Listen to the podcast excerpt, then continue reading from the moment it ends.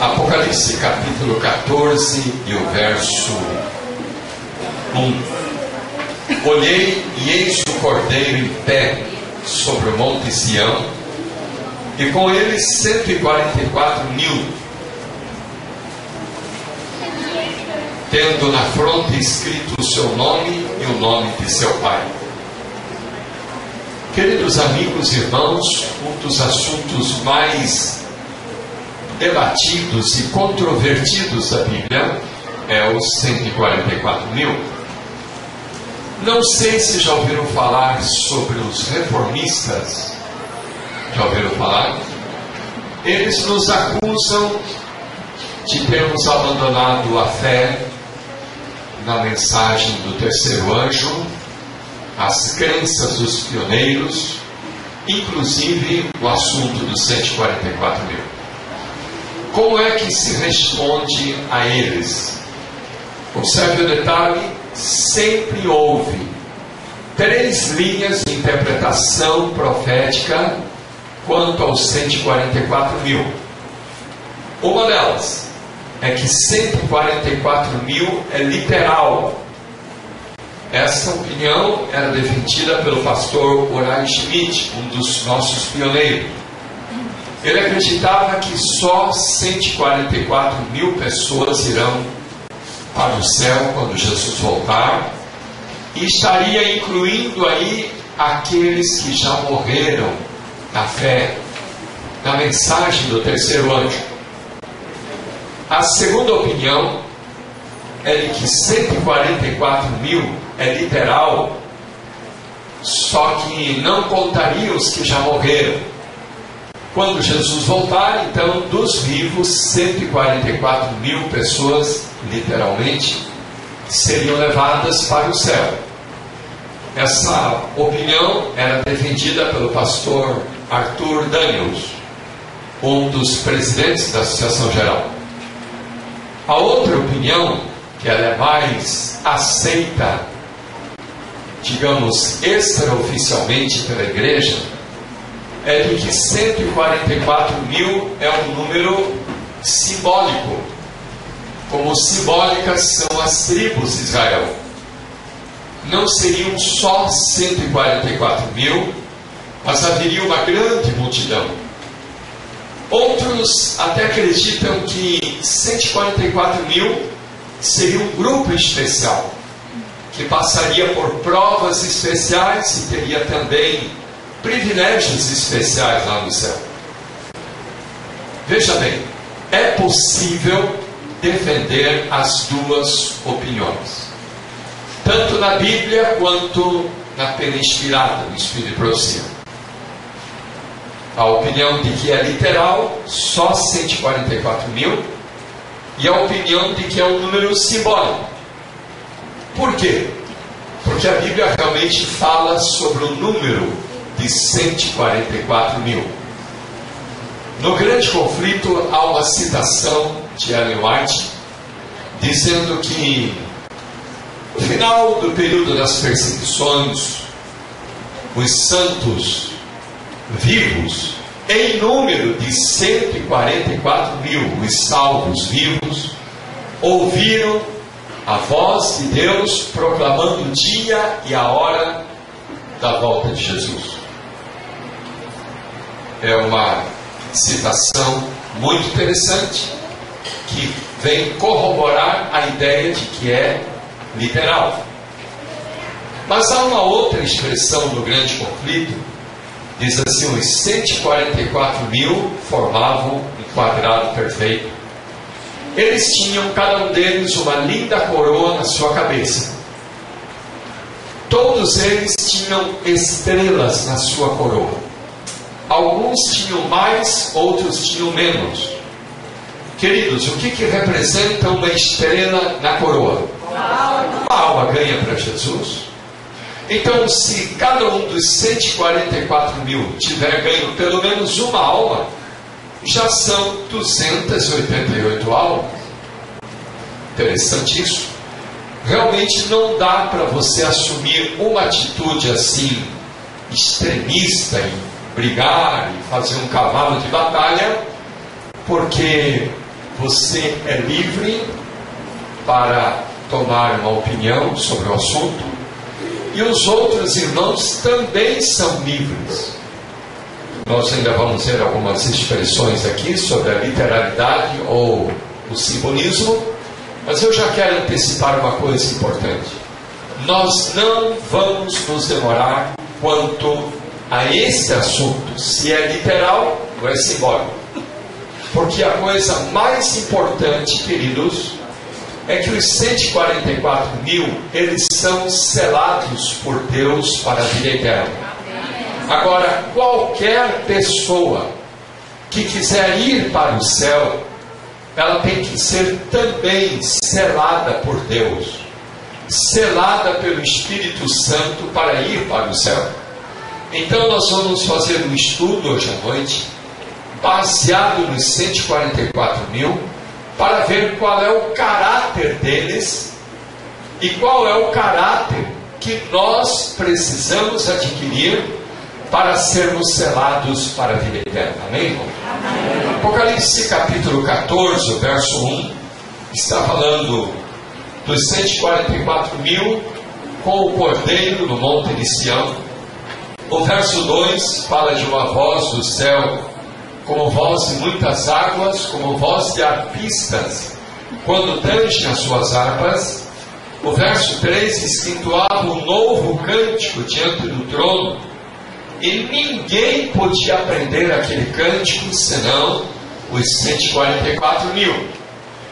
Quer dizer, privilégio especial cantar nesse coral de 144 mil vozes. Mas claro que seria um privilégio também ouvir esse grande coral cantando lá no céu. O verso 4 são esses os que não se macularam com mulheres porque eles são castos, são os seguidores do Cordeiro por onde quer que vá, são os que foram redimidos entre os homens, como primícias para Deus e para o Cordeiro. Então, esse verso 4 fala três coisas muito importantes. Primeiro, os 144 mil, eles não se macularam com mulheres. Mulher em profecia simboliza o que? Igreja. Igreja. Escute bem. Nós cremos que pessoas de todas as religiões, de todas as igrejas, estarão sendo salvas e levadas para o céu quando Jesus voltar. Amém, irmão? Nós não somos exclusivistas. Quando Jesus voltar, haverá adventistas do sétimo dia que serão levados para o céu também. Amém? Amém? E haverá alguns queridos que vão ficar também. E haverá gente de outras igrejas que vão ser levados para o céu também. Agora, os 144 mil eles são da igreja remanescente.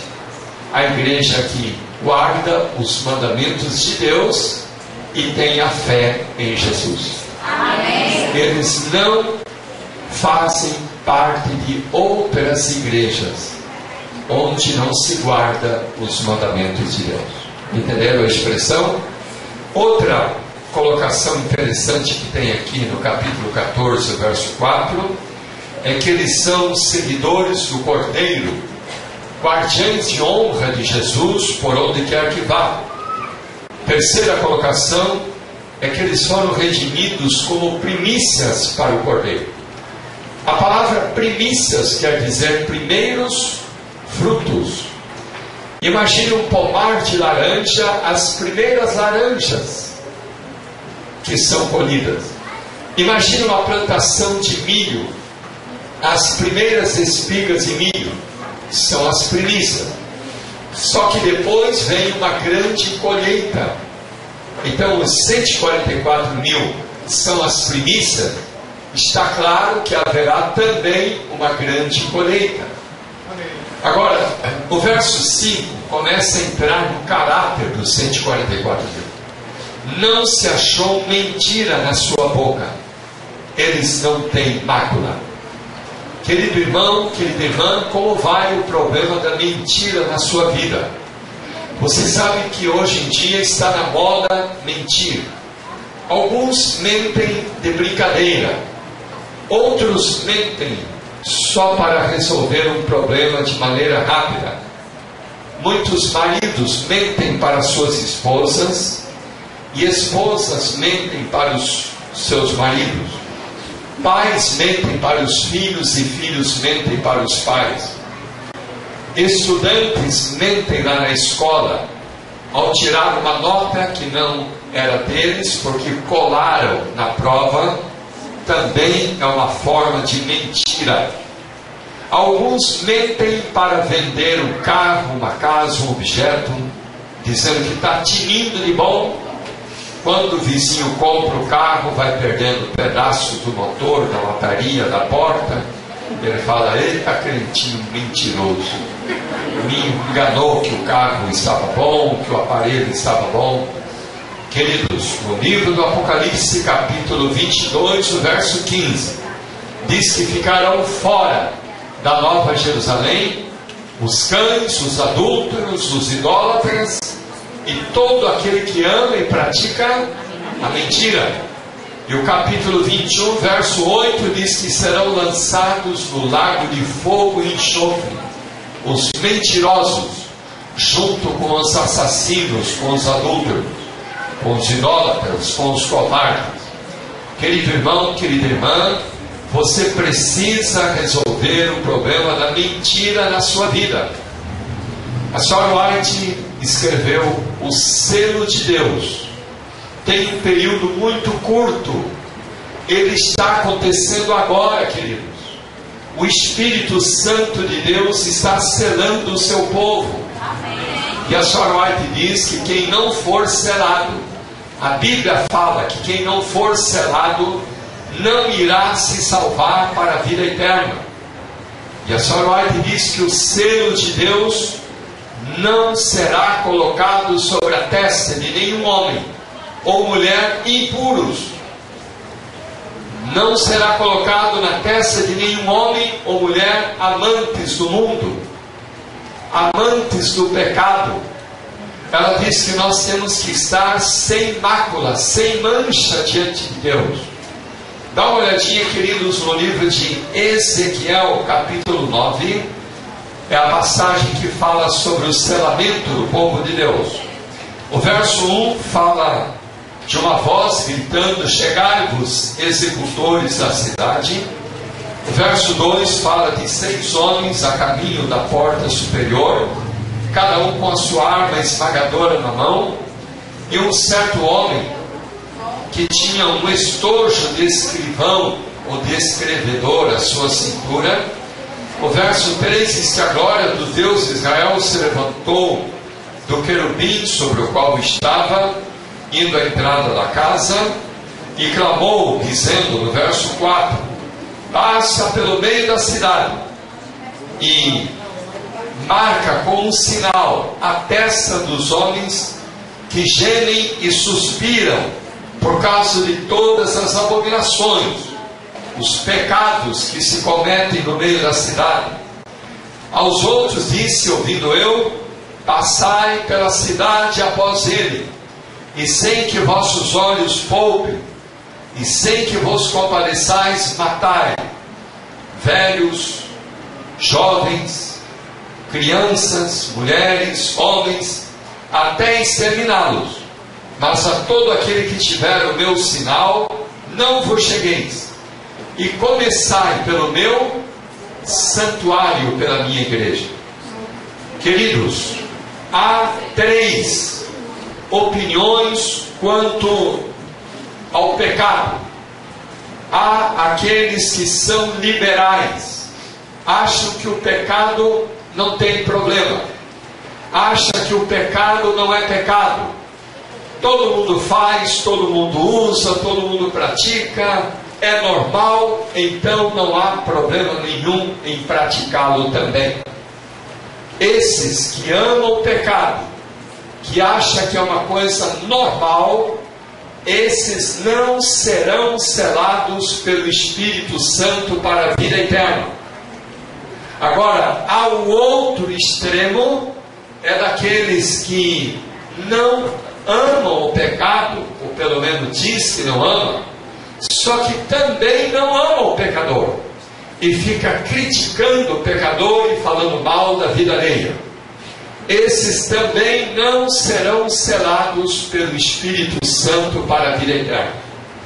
Os críticos, os faladores da vida alheia, eles ocupam o papel de Deus e do diabo ao mesmo tempo, portanto, não tem lugar para eles no céu.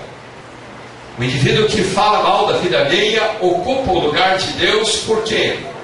Porque só Deus pode julgar e ao mesmo tempo ocupa o lugar do diabo, por quê? Porque a Bíblia fala que Satanás é o acusador de nossos irmãos. Queridos, quem vai ser selado pelo Espírito Santo, diz a Bíblia, são aqueles que gemem, suspiram, que sofrem, que choram, que ficam tristes ao ver o pecado no mundo lá fora e dentro da igreja também. Você não pode achar que o pecado é uma coisa normal. A Bíblia diz: Não vos conformeis com este mundo, mas transformai-vos pela renovação do vosso entendimento, para que experimenteis qual é a boa, agradável e perfeita vontade de Deus, não a vontade da carne, não a vontade do homem não a vontade dos desejos de um coração não convertido. Então, queridos, quem ama o pecado ou quem critica o pecador vai ficar fora do selamento. Só aqueles que gemem, que choram, que suspiram, que ficam tristes ao ver o pecado na sua vida e na vida dos outros, e que oram a Deus clamando por misericórdia, só esses é que serão selados para a vida eterna. Voltando para o Apocalipse agora, no capítulo 7, vocês vão encontrar outro texto que fala sobre o selamento. Apocalipse 7, o verso 1 a 3, fala que os anjos de Deus estão segurando os ventos do fim do mundo. Lá em Jeremias diz que esses ventos simbolizam guerras, catástrofes, destruições em outras palavras, o fim do mundo. Os anjos de Deus estão segurando os ventos do fim do mundo. Até quando? Até que os verdadeiros filhos de Deus sejam selados com o selo de Deus, com o sinal de Deus. O que, que é esse sinal de Deus? Há dois aspectos desse selo de Deus, o sinal de Deus o sinal de Deus visível é o sábado como dia de guarda. Ezequiel 20, verso 12, Deus diz: Também lhes dei os meus sábados para que servisse de sinal entre mim e eles, para que soubesse que eu sou o Senhor que os santifica. Agora, há um sinal invisível, que é o caráter de Deus na vida da pessoa ou a vida da pessoa em harmonia com o caráter de Deus. Porque qualquer sabatista pode vir aqui cantar, pregar bonitinho, dizendo que está aguardando o sábado, mas a sua vida está totalmente errada, totalmente podre, e ele está perdido e condenado diante de Deus, e de repente ninguém sabe nem a igreja, nem a esposa, nem o marido, nem os filhos, ninguém sabe que ele está com a vida totalmente errada. Só que não estará sendo selado para a vida eterna, porque o seu caráter não está em harmonia com a vontade de Deus. Capítulo 7, verso 4.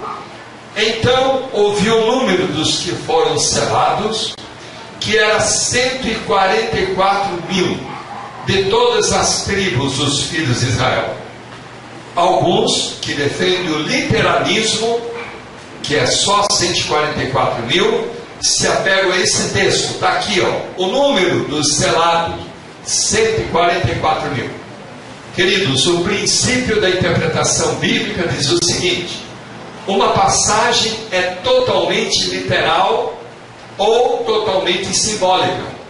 O mesmo versículo não pode ser meio literal e meio simbólico.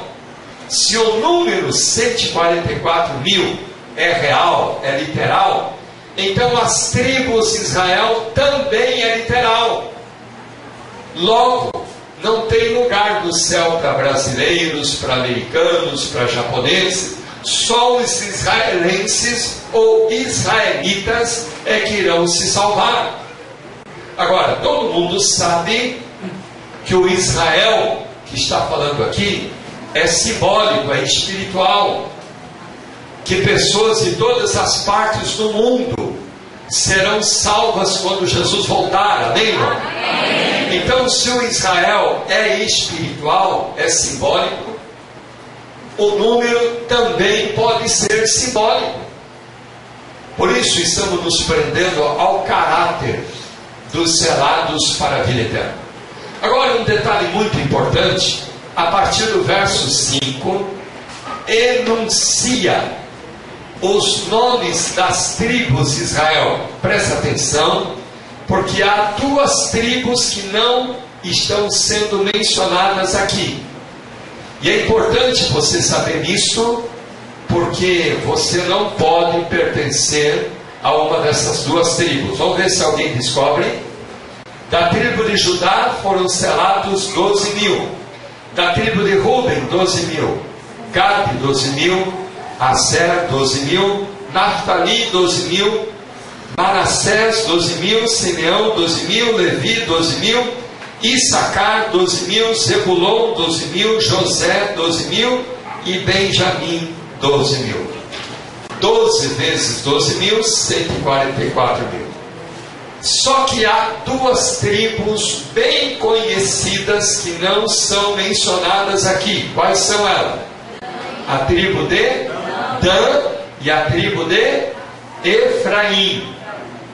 Queridos, se alguém quer estudar melhor esse assunto, há um livrinho na missão, na associação, o nome do livro é Irmãos do Rei, do pastor Arthur Spalding.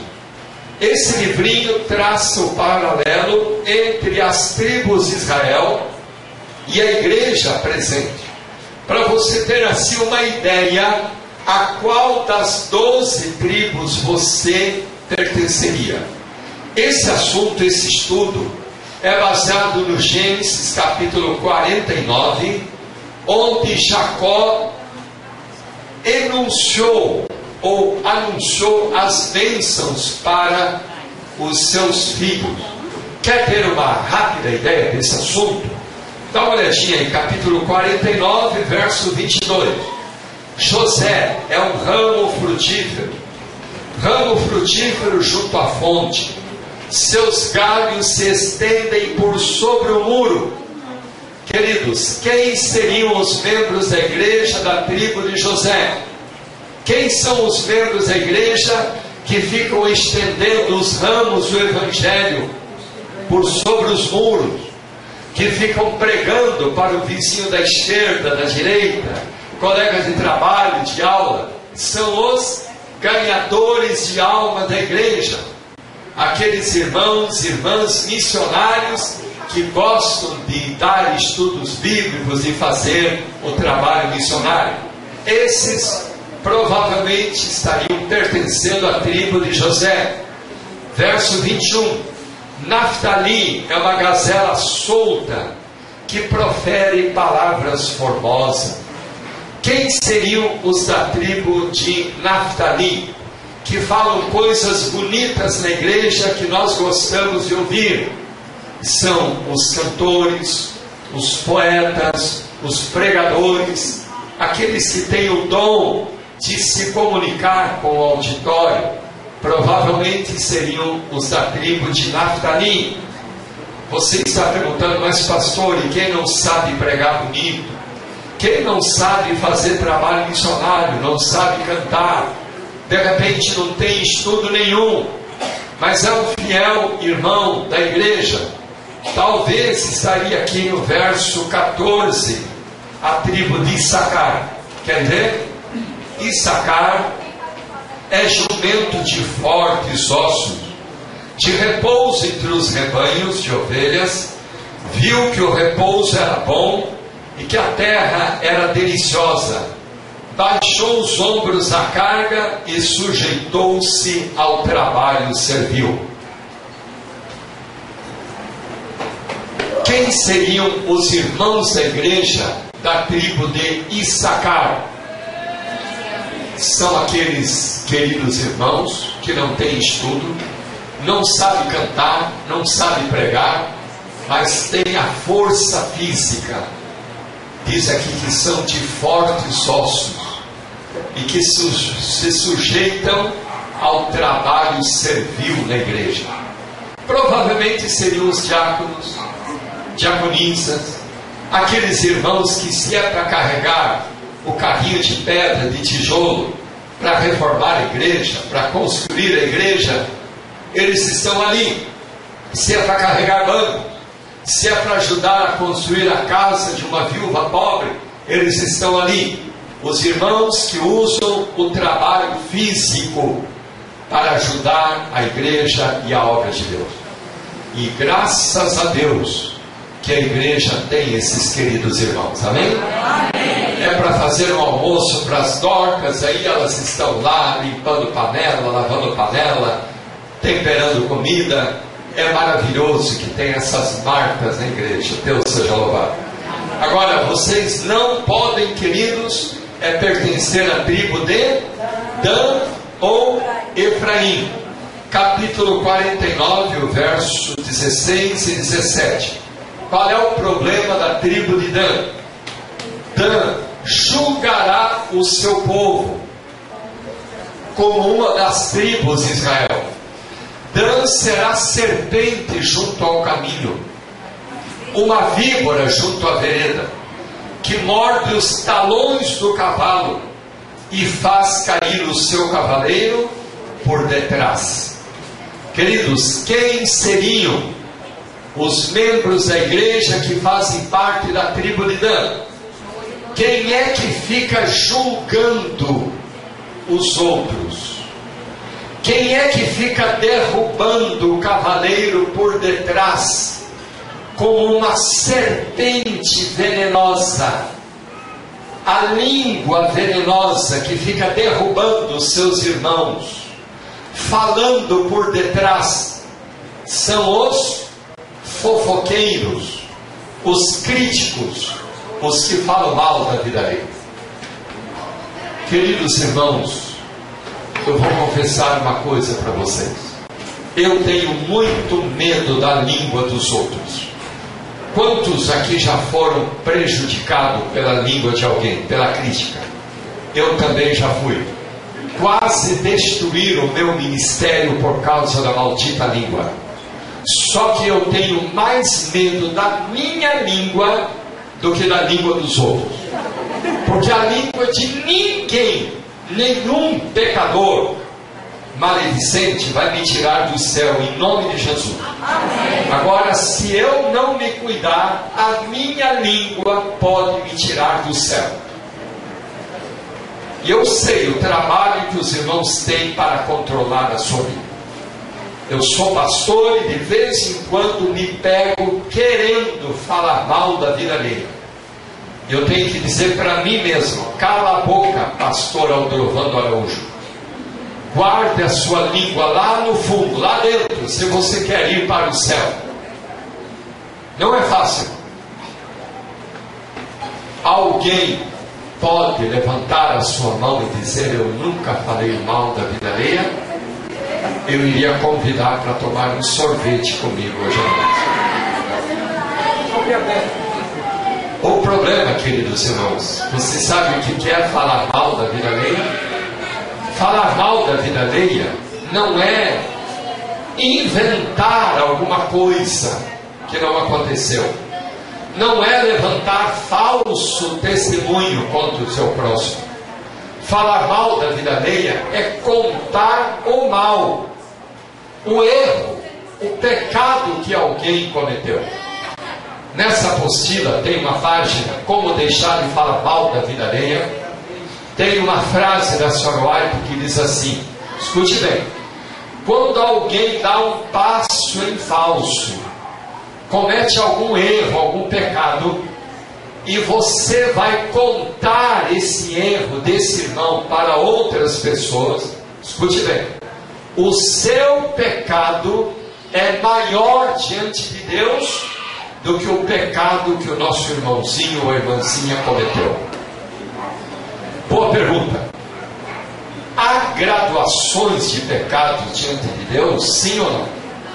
Há pecadinho menor e pecado maior? Sim ou não? No livro, no livro Caminho a Cristo, a Sra. White diz que há graduações de pecado, sim senhor.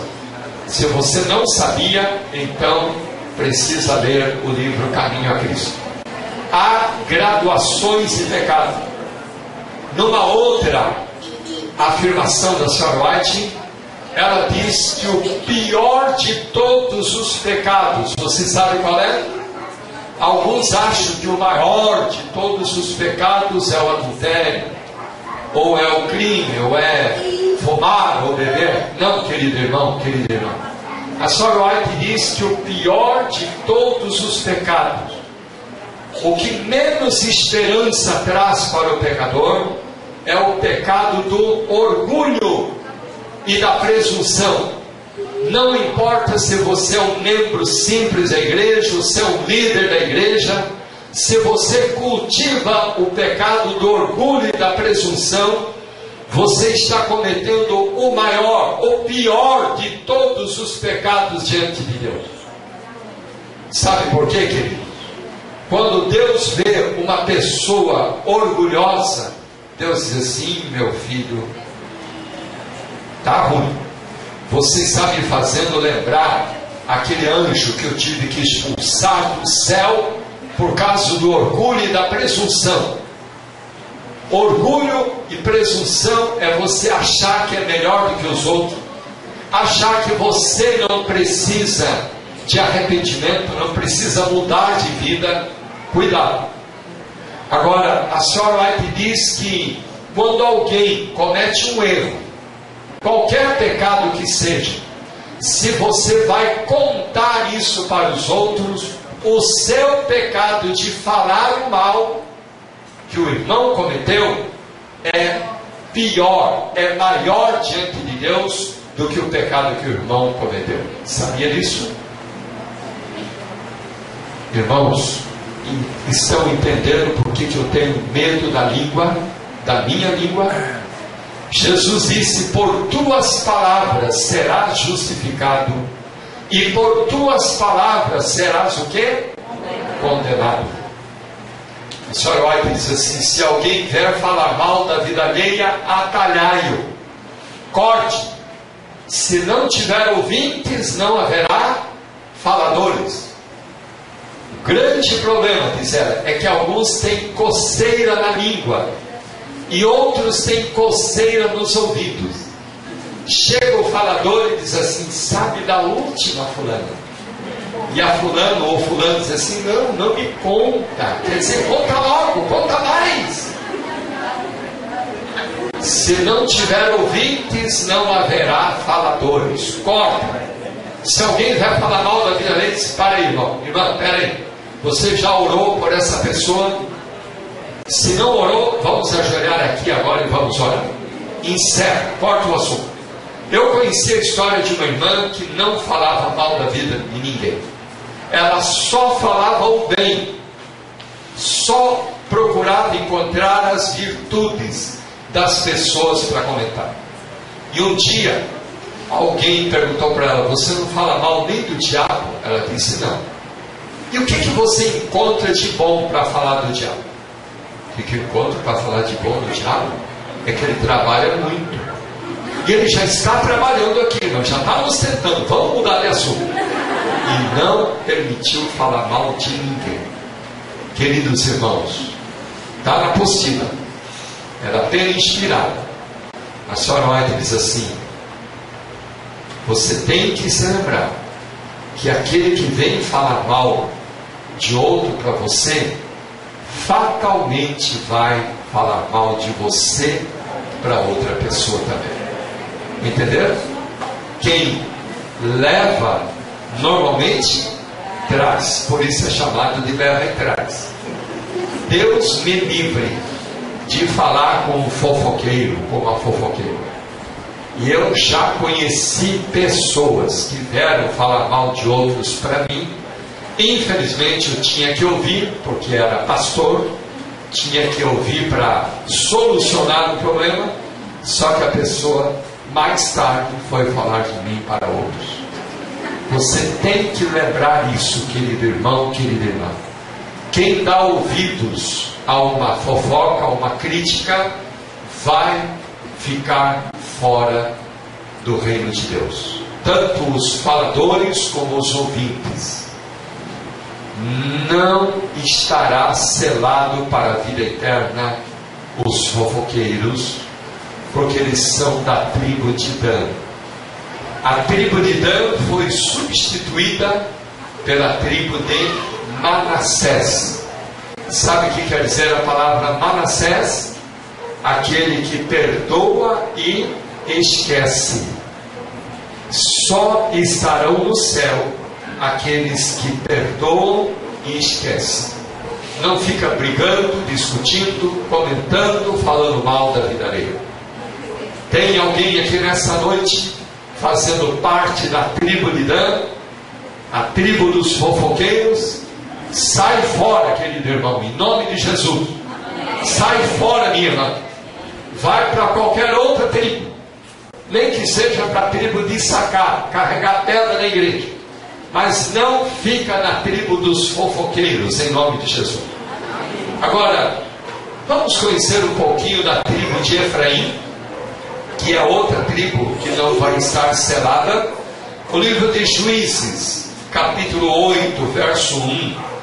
Então os homens de Efraim disseram a Gideão: O que é isso que nos fizeste?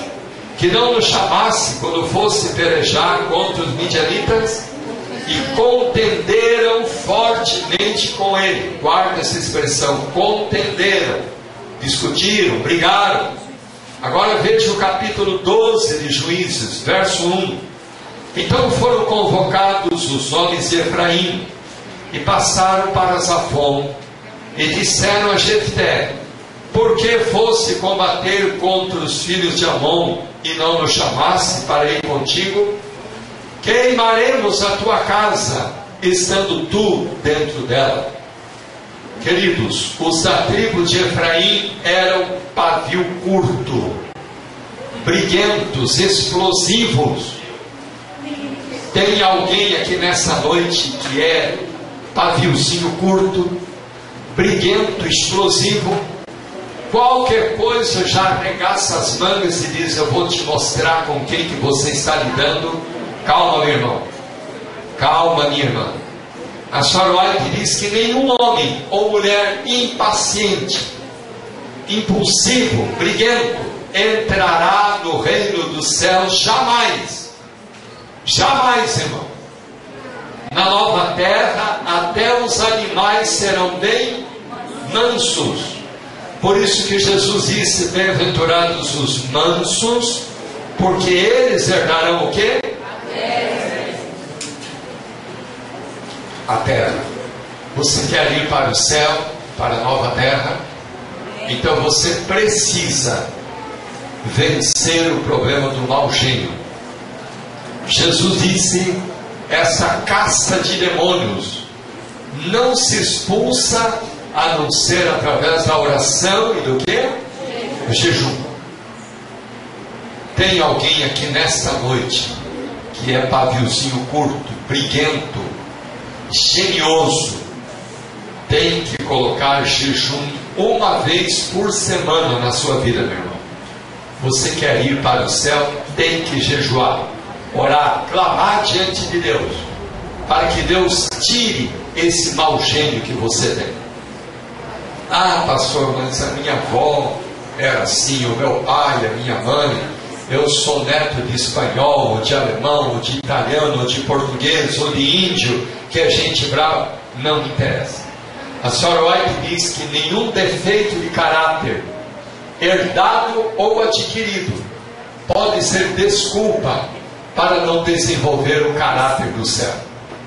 Pelo sangue de Jesus Cristo você tem que vencer. Porque há muitos queridos irmãos da igreja, inclusive líderes, poderiam ser verdadeiros instrumentos nas mãos de Deus, só que eles às vezes se tornam inúteis, porque são geniosos, briguentos, impulsivos. Outro problema da tribo de Efraim, livro de Oséias. O profeta Oséias é o que melhor descreveu a tribo de Efraim. Olha o que ele escreveu aqui no capítulo 4, verso 17 Efraim está entregue aos ídolos, deixa-o. Queridos, houve um dia em que a tribo de Efraim foi rejeitada, porque eles rejeitaram a Deus. Agora, será que Deus rejeitou a tribo de Efraim aleatoriamente? Não. Olha o que diz o capítulo 11, o verso 3 e 4. Deus diz: Todavia eu ensinei a andar a Efraim tomei-o nos meus braços, mas não atinaram que eu os curava. Atraí-os com cordas humanas, com laços de amor. Quer dizer, Deus amava a tribo de Efraim, irmão. Só que eles foram rejeitando, rejeitando a Deus, até que um dia eles pecaram contra o Espírito Santo e chegaram a um ponto onde não havia mais retorno. Dá uma olhadinha se você quer conhecer melhor a tribo de Efraim, os problemas da tribo de Efraim, para ver se você não está fazendo parte deles também. Oséias capítulo 5, e o verso 3 e 4. Conheço a Efraim, Israel não está oculto, porque agora te tens prostituído, ó Efraim. Israel está contaminado o seu proceder não lhes permite voltar para Deus, porque um espírito de prostituição está no meio deles. Eles não conhecem ao Senhor. Qual é um dos problemas da tribo de Efraim? Espírito de prostituição. O que, é prostituição, querido? Há três tipos de prostituição. Um deles é o adultério, a prostituição física. Outro é a prostituição mental. Há pessoas que não caem no adultério, mas têm constantemente pensamentos impuros, pensamentos de cobiça, de sensualidade. E há também a prostituição espiritual, que é o abandono de Deus, dos caminhos de Deus, em busca de falsos ídolos. E agora, querido irmão, querida irmã, há algum espírito de prostituição na sua vida? Falando sobre a prostituição física ou o adultério. A Soroite diz que foi o pecado que tirou Israel da terra de Canaã, da terra prometida, irmão. Eles estavam acampados junto ao Rio Jordão. Era só atravessar o rio e estariam na terra prometida, quando de repente as mulheres mundanas, moabitas, amonitas, cananeias, saíram desfilando na frente do povo de Israel, provavelmente com pouca roupa, e os israelitas caíram literalmente na gandalha, na prostituição, no adultério, e eles foram mortos ali mesmo e não entraram na terra prometida. Agora escute bem, a senhora White fala que agora que estamos pertinhos da volta de Jesus, também é o pecado que vai tirar muita gente do céu, da Canaã celestial. É a transgressão do sétimo mandamento. Cuidado, querido irmão. Cuidado, querida irmã é o pecado que está tirando muita gente do céu. É o pecado do adultério. é o pecado do sexo fora do casamento. Não interessa se você é casado ou se você é solteiro.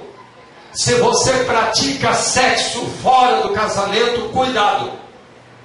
Você está fazendo parte da tribo de Efraim. E se você não mudar de vida, querido irmão, querida irmã, você vai ficar fora do selamento e dos portais da eternidade. Sangue de Jesus tem poder. Agarre-se à mão de Deus para vencer o pecado. Há alguns que não têm problema do adultério, mas vivem com pensamentos impuros, de cobiça, de sensualidade. Também é pecado. A White fala de pessoas que têm dificuldade para pensar de maneira limpa e santa, como um rio não poderia correr para cima, assim há pessoas crentes que têm dificuldade para ter pensamentos limpos e santos. Como é que está você, querido irmão, querida irmã? Continua, tribo de Efraim, Oséias, capítulo 6, agora o verso 4. Que te farei, ó Efraim? Que te farei, ó Judá? Porque o vosso amor é como a nuvem da manhã e como o orvalho da madrugada que cedo passa. Qual é o problema da tribo de Efraim? Tem pouco amor para com Deus e para com as coisas de Deus. Qualquer probleminha, qualquer coisinha, já não lê mais a Bíblia, já não vem mais para a igreja, já não ora mais, já quer abandonar os caminhos de Deus, já quer se apostatar da fé. Os da tribo de Efraim, eles têm pouco amor para com Deus. É como a nuvem que está lá no céu, de repente desaparece. É como o orvalho da madrugada que de repente não está mais. Você tem amor fiel, legítimo, verdadeiro para com Deus e as coisas de Deus. Outro texto, capítulo 7, e o verso 8, eu diria que é o verso áureo da tribo de Efraim. Efraim se mistura com os povos, é um pão que não foi virado. Há uma tradução que diz é um bolo que não foi virado. Você consegue entender essa expressão? Quando eu era garoto, minha mãe tinha um forno lá no sítio, especialmente na sexta-feira à tarde, fazia aquela fornada de pão, de bolo. Só que o forno tinha um problema. Ele assava muito de um lado se não cuidasse, até queimava o pão ou o bolo, enquanto que um lado ficava cru. Então tinha que fazer o que com o pão, com o bolo? Tinha que virar a forma. Os da tribo de Efraim é um pão, um bolo que não foi virado. Quer dizer, é convertido de um lado só. Tem aquele lado crente, fiel, às vezes até meio fanático, mas ele tem seus pontos fracos, seus defeitos de caráter que ele ainda não venceu. Ele é forte, convertido, assado, até queimado de um lado, só que o outro lado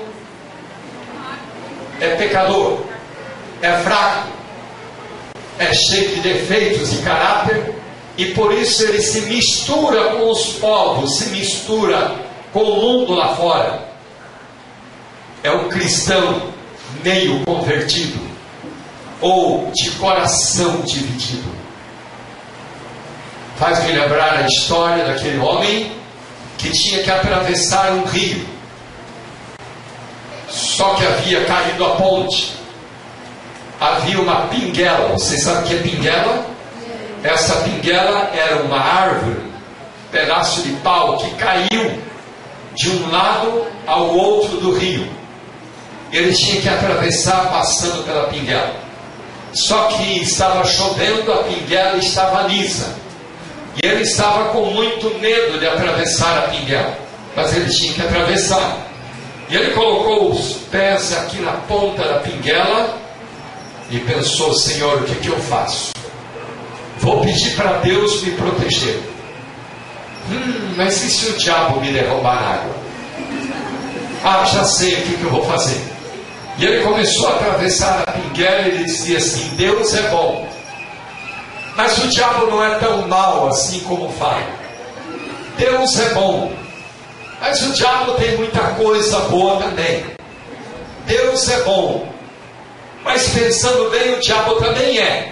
Não adiantou, no meio da pinguela ele caiu lá. Tem muita gente assim na igreja, queridos irmãos. Deus é bom, glória, aleluia. Jesus é maravilhoso, eu quero ir para o céu. Ah, mas o meu pecadinho eu não consigo deixar, pastor. Eu quero ir para o céu, mas a minha novelinha eu não consigo deixar. Eles se misturam com o mundo com os povos. O verdadeiro Filho de Deus tem que ser diferente do mundo, queridos irmãos. Você é um povo, faz parte de um povo diferente, tem um tira e guarda diferente, tem uma esperança diferente. Você tem ambientes do mundo que você frequenta são diferentes, a alimentação é diferente, o dia de guarda é diferente.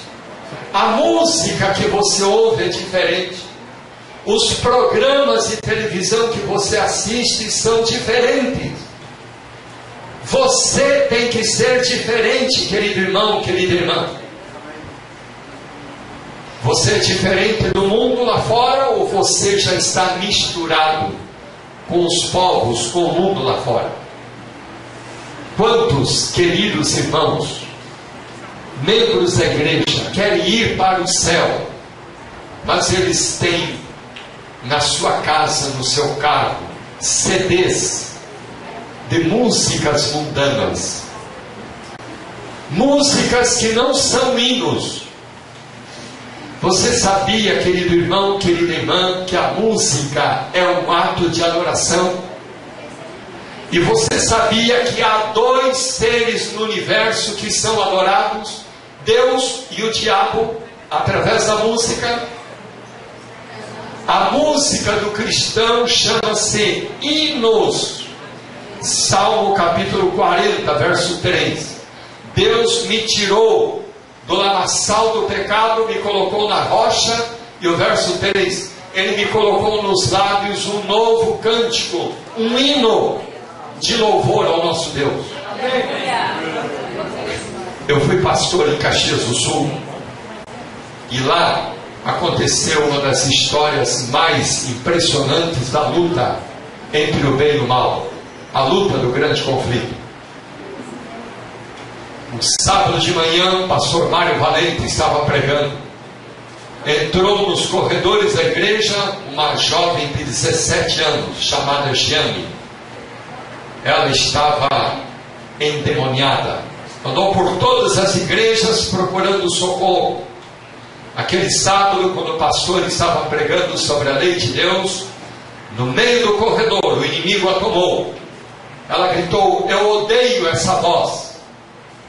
Caiu, começou a se bater, os irmãos a socorreram, a levaram para uma sala. E ali começou uma luta, queridos irmãos, da igreja para expulsar aqueles demônios. Demônios porque não era só um, eram 33 demônios que ela tinha no seu corpo. A igreja levou 88 dias orando, jejuando, cantando hinos, fazendo cultos para expulsar aqueles demônios. A maior parte dos demônios saíram, sabe quando?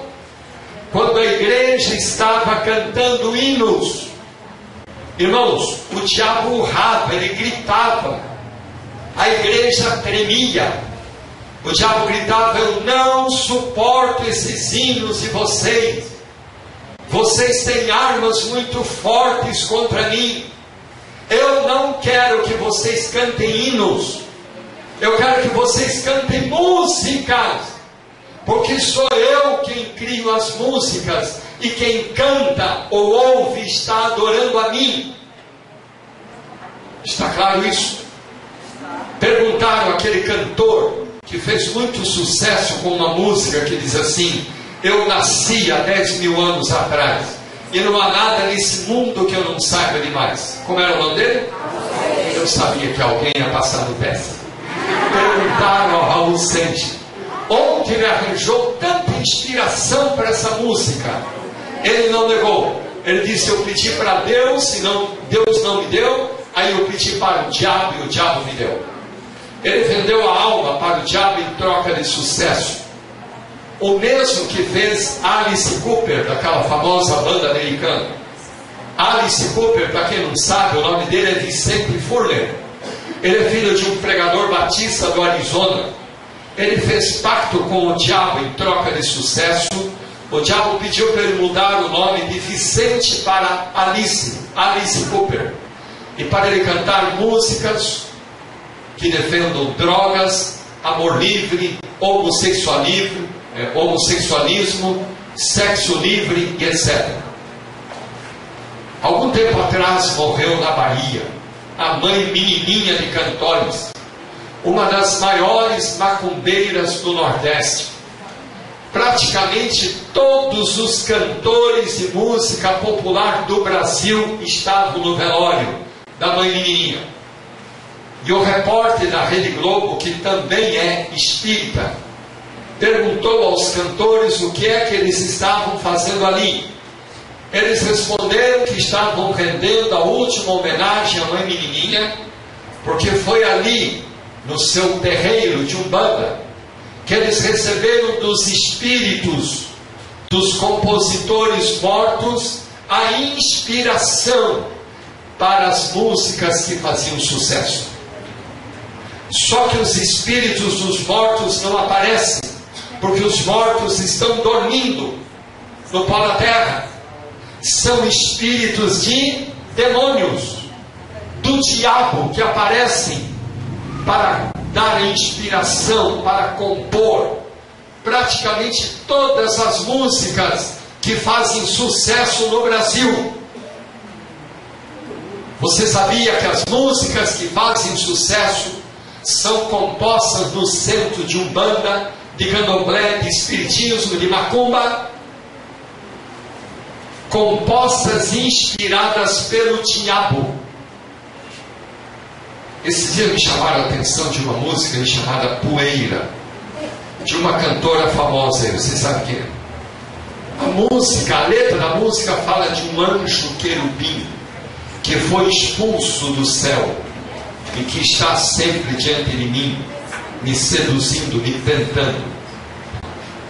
Mais claro do que isso, o diabo me tentando, me inspirando, me seduzindo. Essa coisa mais clara do que isso? Escute aqui, querido irmão, querida irmã, querido jovem. Eu não sei o que é que você vai fazer com aquele CD de músicas mundanas que você tem na sua casa. Eu só quero que você entenda duas coisas. Primeiro, quando você canta hinos ou ouve hinos no seu carro, em casa, no aparelho de som, Satanás e os anjos maus não ficam perto de você. Eles saem arrebentando porta, janela, eles somem. E a Sra. White diz que os anjos de Deus que estão passando lá na rua eles entram em nossa casa, unem suas vozes à nossa para adorar a Deus, e eles abençoam o seu lar, a sua vida, em nome de Jesus. Amém. Agora, quando você está ouvindo música que não são hinos, no seu carro, na sua casa, no aparelho de som, aí quem retira-se são os anjos de Deus e os anjos do diabo que estão passando na rua, eles entram na sua casa, abraçam você, dança com você, saracoteia com você e fica amaldiçoando a você.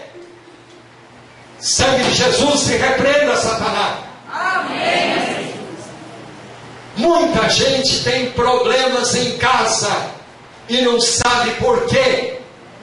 É porque muitas vezes está adorando o inimigo através de músicas mundanas ou através de programas, determinados programas de televisão.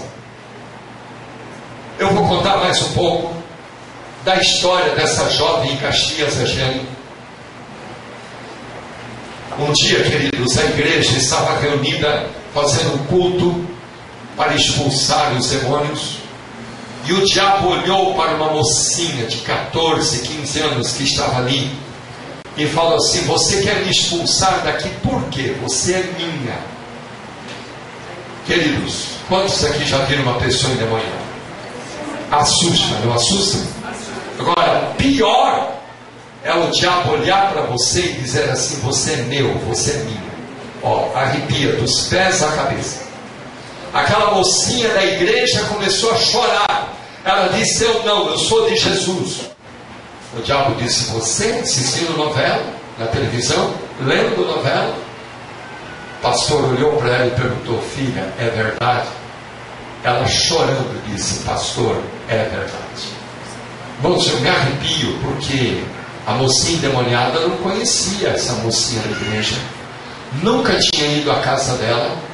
Como é que o diabo pode dizer: Você tem uma revista fotonovela debaixo do colchão? Pastor disse: Vai em casa buscar, vai, vai correndo. Ela foi, trouxe, chorando, rasgou a revista na frente do diabo, chorando e orando. O diabo ficou furioso, irmão. O diabo disse: Eu vou tentar você novamente, porque sou eu quem crio as novelas. E quem assiste novelas está adorando a mim. Está claro isso? Queridos, tem gente que assiste novela das sete, das oito, das nove, das dez. Agora tem até um. Como é que eles chamam aí? Não. Uma novelinha aí, seriado. Eles dizem que é para uma parte histórica. Só que ali tem pimenta. Tem adultério, tem sexo, tem espiritismo, tem tudo. É por isso que eu prego até as 10, 11 horas da noite. E daí, você não assiste a novela nem das 7, nem das 8, nem das 9. Quando sai daqui, já perdeu das 10 também. Ó, glória.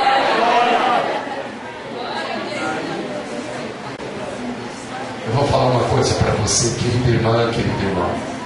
Se tem alguém aqui que assiste novela das duas, ou você para de assistir em nome de Jesus, ou você vai continuar adorando o diabo com um culto de espiritismo, com um cenário de espiritismo na sua casa, só que daí você pede para tirar o seu nome da igreja do Cordeiro.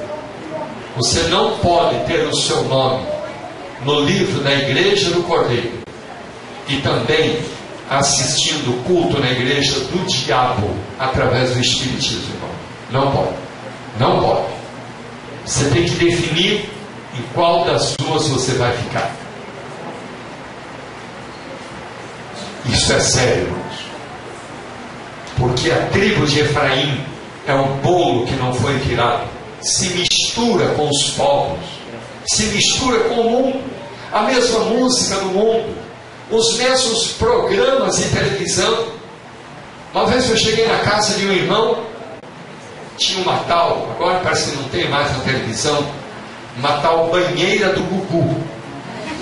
E o querido irmão estava sentado no sofá, olhando essa banheira do Gugu. Só que ele estava com o olho desse tamanho, parece que ele estava lá dentro da banheira também.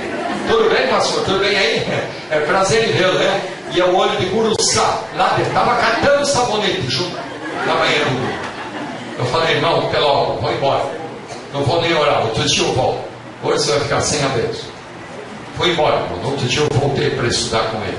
Estava agarrado na, na, na maldita banheira do Gugu. Irmãos, tem crente que não tem o senso a censura. Não tem. Tudo que passa ali na maldita televisão ele assiste. Programas de humorismo chulos, baratos, não está falando besteira. Um dia eu estava na casa de um irmão, estava lá um programa. Até às vezes tem alguma coisinha interessante. Mas estava lá um anjo homossexual. Eu falei, irmão, desliga essa televisão. Alguém ridicularizando os anjos, misturando o santo com o profano, desliga esse meu irmão. Você não deve assistir, meu irmão. Coisas onde toma o nome de Deus em vão. Porque a Bíblia diz que Deus não terá por inocente aquele tomar seu santo nome em vão.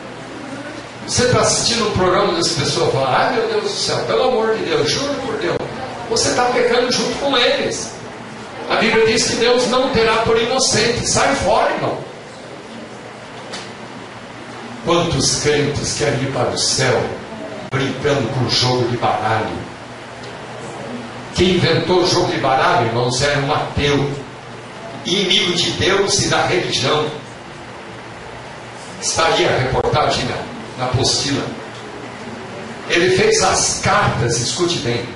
Cada carta é um símbolo do cristianismo. Uma carta é a dama, sabe quem é a dama? É a mãe de nosso Senhor Jesus. A outra carta, o rei, sabe quem é o rei? É o diabo. Então ele faz sutilmente que a pessoa que brinca com o jogo de cartas, brinca de dizer que nosso Senhor Jesus é filho de Maria e filho do diabo. Irmão querido, joga fora o jogo de baralho que tem na sua casa. Tira do computador se tem lá, meu irmão. Por favor, tira esses preguinhos de Satanás da sua casa. Tira em nome de Jesus. Tem crente que tem na sua casa um pacote de café que não é cevada, é café com cafeína e a pena inspirada escreveu claramente no livro Conselhos sobre o Regime Alimentar: tomar chá ou café é pecado. Se Deus achou o assunto tão importante a ponto de mencioná-lo em visão, é porque o assunto é importante, meu irmão. Chá é o chá preto, ou chamate, tem cafeína. Como que você quer ir para o céu tomando café ou chamate, ou chimarrão. Eu tenho um recorte do jornal Correio do Povo e outro do Zero Hora, Porto Alegre, dizendo que o Rio Grande do Sul tem o mais alto índice de câncer de esôfago do mundo, por causa do hábito de tomar chimarrão. E ali fala que não é só água quente, a erva também tem uma substância cancerígena, que não é a cafeína. Como o café que tem a cafeína, a cafeína ela acelera o coração, estraga o sistema nervoso, deixa a pessoa irritada. São substâncias cancerígenas que o café e o chimarrão, a erva do chimarrão contém. Tem crente querendo ir para o céu, mas tem na sua casa garrafa de bebida alcoólica. Ah, pastor, eu ganhei do patrão de Natal. É só para bonito. É, só para bonito. Aí chega alguém que não é crente na sua casa, alguém que não é membro da igreja, dá uma olhadinha assim de rabo de olho. Hum, o irmão aqui pega leve, hein? Garrafinha de champanhe, de vinho, de cerveja, né? É, o irmãozinho aqui. Cuidado, querido irmão, isso é preguinho de Satanás na sua casa. O que, que Josué disse? Eu e a minha casa serviremos. Repete comigo. Eu e a minha casa serviremos ao Senhor. Amém, irmão? Amém. Tira os preguinhos de Satanás da sua casa. Sabe o que é preguinho de Satanás?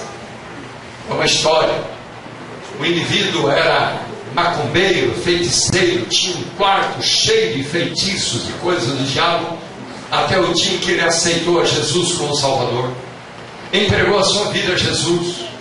e mandou que o diabo fosse embora de casa, que ele não queria mais nada com o diabo. E diz a história que o diabo encostou um carroção lá na frente, começou a carregar tudo que era dele para levar embora. Finalmente, ficou lá na parede um preguinho, pregado na parede. E o diabo perguntou: Esse preguinho, tenho que arrancá-lo também ou posso deixá-lo aí? E o homem olhou e disse: Não, esse preguinho não tem problema, pode até me ser útil, pode deixar aí, mas não volta mais, vai embora. E o diabo foi embora, só que à meia-noite voltou com um monte de feitiço e colocou ali no preguinho. Aí o homem gritou: Vai embora, leva embora, Satanás, não quero mais nada com você aqui em casa. O diabo disse: Calma aí, amigão. Chamou de amigão: Calma aí, amigão. O preguinho é meu. Você me permitiu deixá-lo aí, eu tenho o direito de colocar aí o que eu quiser.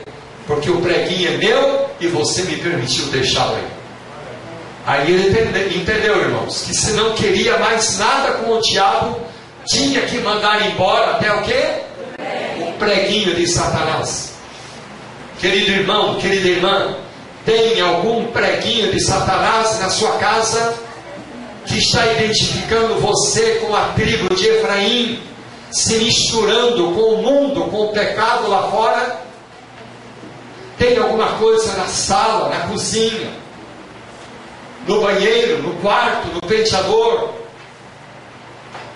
Eu vou fazer uma coisa aqui que eu não gosto de fazer. A senhora White diz que a roupa da mulher cristã, ao estar em pé ou assentada, a roupa deve cobrir o joelho, deve atingir graciosamente essa parte da barriga da perna abaixo do joelho. Mas tem algumas queridas irmãs, com licença, eu vou ilustrar, que gostam de mostrar esse osso do joelho osso feio, horroroso, e o meu mais feio ainda. Só que tem algumas irmãzinhas que não se contentam em mostrar só o joelhinho. E de repente a saia fica mais um palmo lá em cima. Aí já mostra um palmo de joelho. E tem algumas que mostram um pouco mais ainda. Querida irmã, querido irmão, roupa decotada, saia rachada, roupa sem manga, roupa curta, sensualiza a mulher e a transforma num instrumento de cobiça, num instrumento do diabo para tentar os outros. Só que vocês, queridas irmãs, são instrumentos de Deus templos sagrados do Espírito Santo de Deus. Amém? Amém. O que acontece, queridos, é que há uma diferença psicológica entre o homem e a mulher.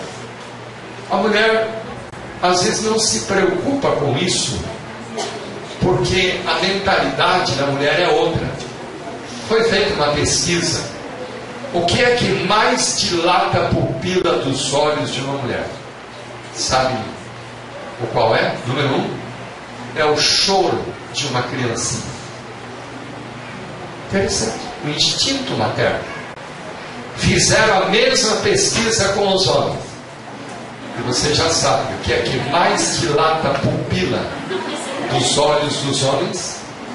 É o corpo de uma mulher. Só que para a mulher não é nada mostrar uma roupa sem manga, degotada, uma saia curta, uma saia rachada. Não tem problema. Só que para o homem tem problema. Para ele, excita.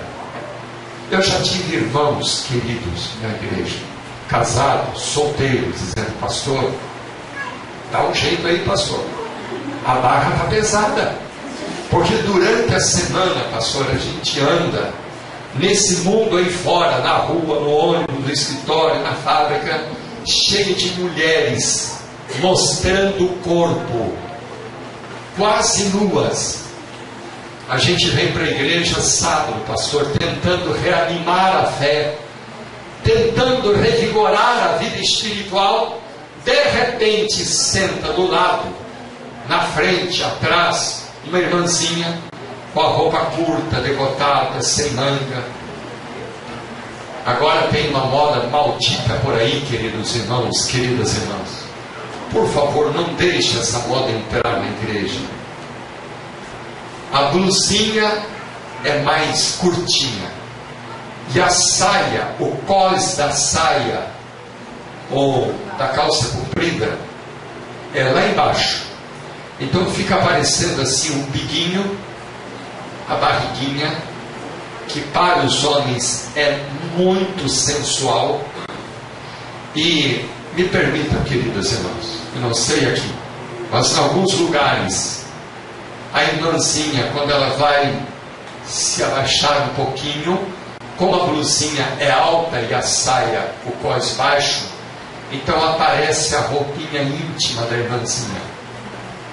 É branquinha, é vermelhinha, é amarelinha, é azulzinha. Queridas irmãs, eu não me interesso que tipo de roupa você vai usar lá fora. Isso é um problema seu com Deus. Agora, em nome de Jesus Cristo, eu te imploro, querida irmã, não deixa você vir para a igreja com esse tipo de roupa sedutora, amém? amém. Não deixa, querida irmã.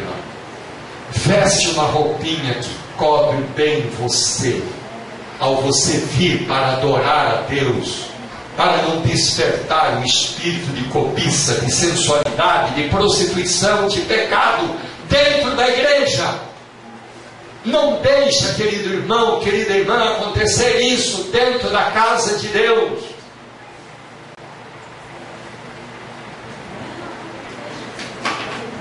Não é fácil, irmãos a tribo de Efraim se mistura com o mundo lá fora, se mistura com os povos. O povo de Deus tem roupa diferente, música diferente, ambientes, diversões diferentes. Quantos crentes dentro da igreja, com um pé na igreja e outro no mundo, nas diversões mundanas lá fora, gosta de ir para o cinema, gosta de ir para os bailes, para boates, para forró. Entre São Leopoldo e Novo Hamburgo, no Rio Grande do Sul, tem um grande salão de baile, chamado Bailão da Charral. Uma querida família que frequentava a igreja, não eram batizados ainda. Num sábado à noite, a filhinha moça disse: Hoje eu vou para o baile. Eu vou lá para o bailão da Charral. A mãe disse: Vai não, filha. Lá não é lugar de Deus. Deus não está lá, não. Ela falou: Pois eu vou. Nem que seja para dançar com o diabo. Falou bem assim. E foi. Meia-noite canta. No meio do baile, no meio do salão, um cavalheiro muito elegante, muito bonito, apareceu e a convidou para dançar. Ela achou esquisito que ele tinha as unhas assim crescidas. Estavam dançando tranquilamente no meio da música. Ela estava com o vestido decotado atrás. Ele passou aqui as unhas nas suas costas, cortou, sangrou. Ela deu aquele grito e caiu no meio do salão. E ele saiu correndo com sangue na mão, correndo para o banheiro. Correram, socorreram a garota, levaram para o hospital, correram lá para o banheiro, não havia ninguém. Só que no vitrô do banheiro estava escrito assim: Eu voltarei. Aqui é o meu lugar. Assinado Satã. Ela dançou literalmente com o diabo. Irmãos, essa história não é imaginária. A moça foi para o hospital, ela levou pontos, saiu no rádio, na televisão. Eu já conversei com muita gente em Novo Hamburgo que viu o caso no jornal, na televisão. Querido irmão, querida irmã, se você é tentado, tentada a ir a um forró, a uma reunião dançante, a um baile, a uma boate, cuidado você nunca deveria ir a um lugar onde você estaria perdido se Jesus voltasse, ou o seu coraçãozinho parasse de bater e você estaria morrendo perdido. Tem alguém aqui da tribo de Efraim, amando o mundo e as coisas do mundo? Queridos, eu já terminei essa mensagem. E lá fora muita gente já veio me abraçar dizendo, pastor, por favor, ore por mim. Porque eu descobri que eu estou na tribo de Dan e de Efraim também. Pergunta: há esperança para a tribo de Dan ou de Efraim? Não, queridos, não. Há esperança para alguém da igreja que está na tribo de Dan, dos fofoqueiros, ou na tribo de Efraim, aqueles briguentinhos ou que amam o mundo, o pecado, há esperança para eles? Sim, graças a Deus. Querem ver como termina o livro do profeta Oséias, capítulo 14, verso 1? Volta, ó Israel, para o Senhor teu Deus, porque pelos teus pecados estás caído. Tenha convosco palavras de arrependimento. Verso 4, Deus diz: Eu curarei a sua iniquidade, eu de mim mesmo os amarei, porque a minha ira se apartou deles. Amém, irmão?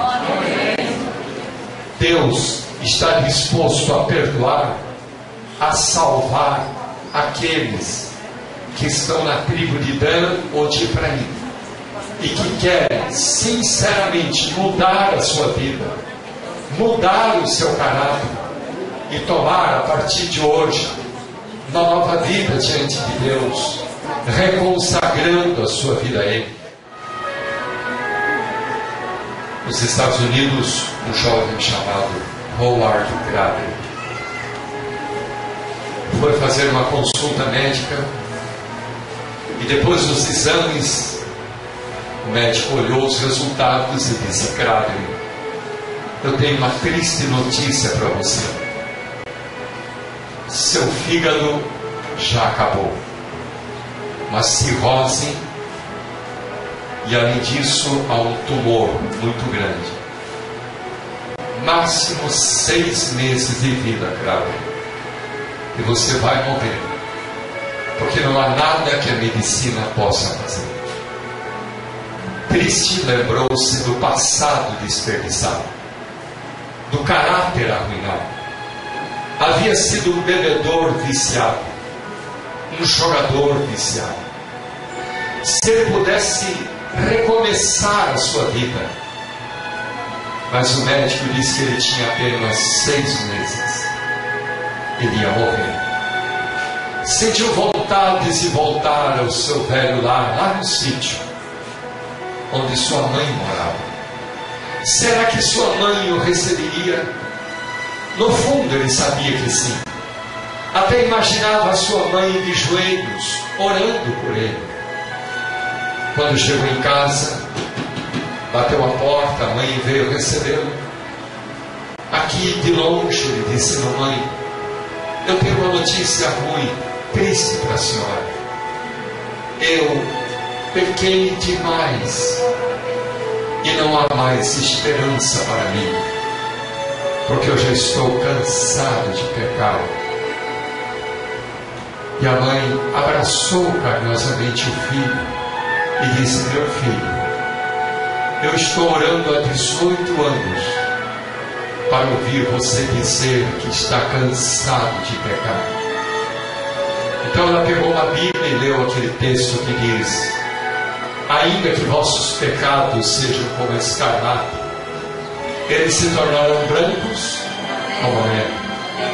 Ainda que sejam vermelhos como o carmesim, se tornarão brancos como a lã.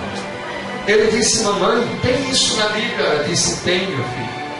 Por favor, mamãe, leia de novo. E ela leu de novo, outra vez, mais outra, leu várias vezes. E então se ajoelharam para orar. Eles oraram a noite inteira. Nove horas da manhã do dia seguinte, Cradley ainda estava de joelhos Ele orava, ele chorava, ele clamava diante de Deus, ele dizia: Meu Deus, muda a minha vida, transforma a minha vida, Senhor. Eu não quero mais essa vida miserável, cheia de pecados. Eu quero a tua misericórdia, eu quero uma nova vida pelo sangue de Jesus. Pouco depois ele adormeceu. Quando acordou à tardinha, ele sentia a alma leve, limpa, solta. Ele sentiu o farfalhar das asas dos anjos voando ao seu redor. Ele sentiu o perfume das macieiras em plena florada. Ele sentiu que seus pecados tinham sido levados. Ele foi dar a notícia para sua mãe, dizendo: Mamãe, meus pecados foram levados. A mãe disse: Graças a Deus, a mudança foi feita. Imediatamente, Crado, ele começou a pregar do grande amor de Deus para os outros. E ele se tornou um grande pregador. Ele pregava nas igrejas, nos bares, nas tavernas, em praça pública. E sabe, queridos irmãos, as suas últimas palavras foram que os ouvintes aceitassem a Jesus como Salvador, porque o salário do pecado é a morte, e que ele estava morrendo por causa do pecado mas que ele havia descoberto a vida abundante que há em Cristo Jesus. Porque ele veio para que tenhamos vida. E ele falou como é maravilhoso viver com Jesus. A paz que vem de Deus ao coração, a felicidade que vem na vida da pessoa com Jesus. E então ele morreu. Mas queridos, isso só aconteceu 25 anos depois. Eu pergunto para vocês o que é que faz um homem condenado à morte, desenganado pelos médicos, ainda viver mais 25 longos anos, um quarto de séculos, queridos irmãos. Sabe o que, foi a diferença? Foi a troca do pecado pela graça de Cristo Jesus. Foi o abandono do pecado e a entrega da sua vida a Cristo Jesus. Queridos amigos e irmãos, há alguém aqui nessa noite querendo uma mudança de vida? Há alguém aqui nessa noite que teria coragem de dizer: Senhor, eu já estou cansado de pecar eu não quero mais o pecado. Eu não quero mais essa vida miserável de um efraimita, de alguém da tribo de Dan.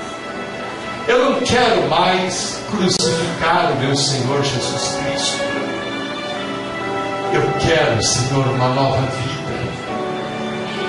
Eu quero a misericórdia de Deus em mim.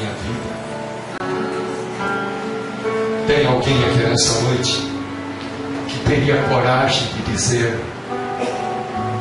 Eu já estou cansado de pecar, eu não quero mais pecar. Teria alguém aqui nessa noite que teria coragem de consagrar a sua vida a Deus aqui no altar, dizendo: Senhor, eu não quero mais amar o pecado, me agarrar no pecado. Eu quero, eu quero uma vida vitoriosa pelo sangue de Jesus. Vai rodar um hino muito bonito desse ano. Que diz assim: como uma criança indefesa, assim eu estava sem Jesus. Até que eu encontrei o Mestre e ele me amou e a minha vida ele mudou. E agora dele eu sou. Por favor, não venha aqui na frente porque outros vieram. Não. Só venha se você quer ter uma entrega completa na sua vida Deus. Se você quer dizer, eu estou cansado de pecar. Pecado, queridos, É uma cama fácil de deitar, mas é difícil de se levantar. Alguém aqui que quer se levantar dessa maldita cama do pecado e quer consagrar a sua vida a Deus está disposto a tirar os preguinhos de Satanás da sua vida, da sua casa? Enquanto você ouve este hino, se você tem coragem, venha aqui à frente, em nome de Jesus. Amém. Venha dizendo, Senhor, eu quero te amar. Dizer que Senhor, de todo o coração, sem reservas em minha vida. Eu quero, Senhor, pertencer a Ti, em nome de Jesus.